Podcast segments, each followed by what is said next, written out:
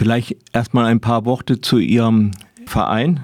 Der Solarenergieförderverein Deutschland ist äh, schon seit 86 ein bundesweit tätiger gemeinnütziger Klimaschutzverein und wir bemühen uns um die vollständige Umstellung der Energieversorgung auf erneuerbare Energien. Das ist unser Ziel. Und wir waren quasi so die Vorreiter des Erneuerbaren Energiengesetzes. Wir haben die Idee entwickelt, die, dass Solaranlagen und Windkraftanlagen wirtschaftlich betrieben werden müssen. Und das hat der Gesetzgeber dann in diesem Erneuerbaren Energiengesetz aufgenommen. Und dieses Gesetz hat halt auch Zielvorgaben, was die Energiewende anbelangt im Strombereich. Und diese Zielvorgaben sind aus unserer Sicht völlig unzureichend. Und nun geht der Gesetzgeber halt im Klimaschutzgesetz auch noch ein Stück weiter und möchte diese diese Vorgaben, die alle Sektoren betreffen, also nicht nur den Strombereich, nur noch auch aufweichen. Das ist unser Statement, was wir setzen wollten, aus Blick der, des Klimaschutzes. Mhm. Nun äh, wurde ja versprochen, gerade von äh, in den Verhandlungen über neue Verkehrs, äh, also neue Autobahnen und so, das scheint ja sehr wichtig zu sein, dass wir die alle bekommen. Äh, dass da an den Leitplanken, dass da bei den Leitplanken dann irgendwo auch Solarpanels äh, angebracht werden. Ist das nicht ein Fortschritt?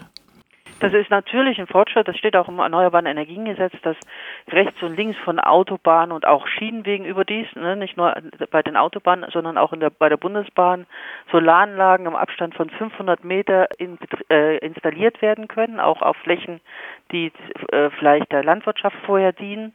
Das ist ja immer auch so ein, äh, so ein, äh, sage ich jetzt mal, ein oranges Tuch. Da ist man sehr vorsichtig, was die Belegung von landwirtschaftlichen Flächen mit Solarenergie betrifft. Aber bei den Autobahnen, Schienenwegen hat man per se gesagt im Gesetz, diese Anlagen können rechts und links von Autobahnen und Schienenwegen 500 Meter entfernt entstehen. Und das ist toll, das ist wirklich toll, aber es braucht trotzdem nicht noch mehr Autobahnen in Deutschland, um noch mehr äh, Pkw und Lkw-Verkehr auf die Stra Straßen zu bringen, sondern es braucht einen richtig massiven Ausbau des ÖPNV, des öffentlichen äh, Verkehrs über die Bahn, über den Radverkehr, über den Fußverkehr und nicht noch mehr Autobahnen. Und ganz abgesehen davon ist es halt auch überhaupt gar nicht einzusehen, dass man äh, sich nicht an das Thema Tempolimit ranwagt. In Deutschland, europaweit, weltweit ist das schon lange ein Thema und schon umgesetzt. In Deutschland meint man, man, man hätte die äh, Option, weiterhin auf den Straßen rasen zu dürfen und auf den Autobahnen rasen zu dürfen und das Klima anzufeuern.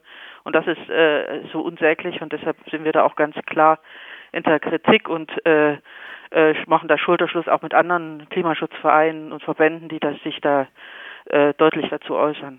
Mhm. Nun ein äh, etwas anderes Thema, ich weiß nicht, ob es jetzt äh, mit diesem Gesetz direkt zusammenhängt, aber mit der äh, Sache. Es gibt ja auch Beschränkungen für zum Beispiel Solaranlagen auf Baggerseen oder so. Hat sich da was getan?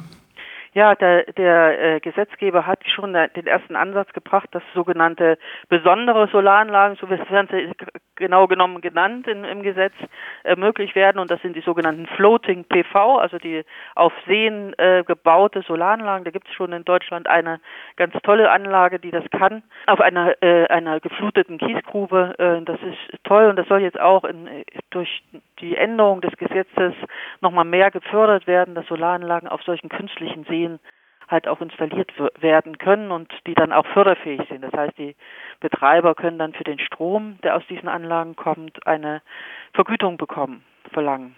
Und das, damit die Anlagen dann halt wirtschaftlich betrieben werden können.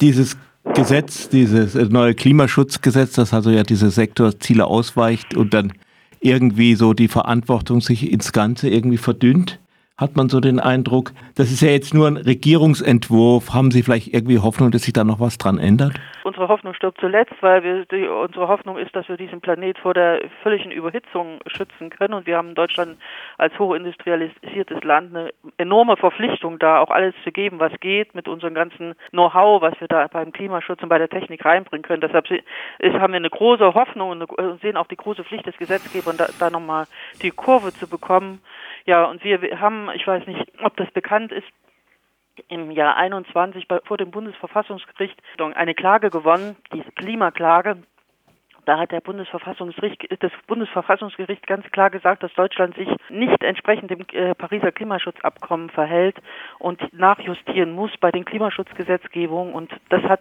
aus unserer Sicht der Gesetzgeber noch immer nicht getan. Und im Grunde genommen müsste, müssten die Kläger, wir waren eine der Klägergemeinschaften, die da vom Bundesverfassungsgericht standen, es gab noch drei weitere, müssten die sich zusammentun und eine Klimaklage 2.0 jetzt anstreben und von dem, von dem Recht aus dem Gesetzgeber darauf drängen, dass das Klimaschutzgesetz nicht aufgeweicht wird, sondern verschärft wird, weil das, was wir erleben, ist ja eine äh, absolute äh, Kappung dieser, dieser Zielsetzung, dass die Erderhitzung von 1,5 bis auf 2 bis 2 Grad beschränkt wird. Und das werden wir in Deutschland nicht schaffen mit dem, was wir tun, weil wir jegliche Ziele verfehlen.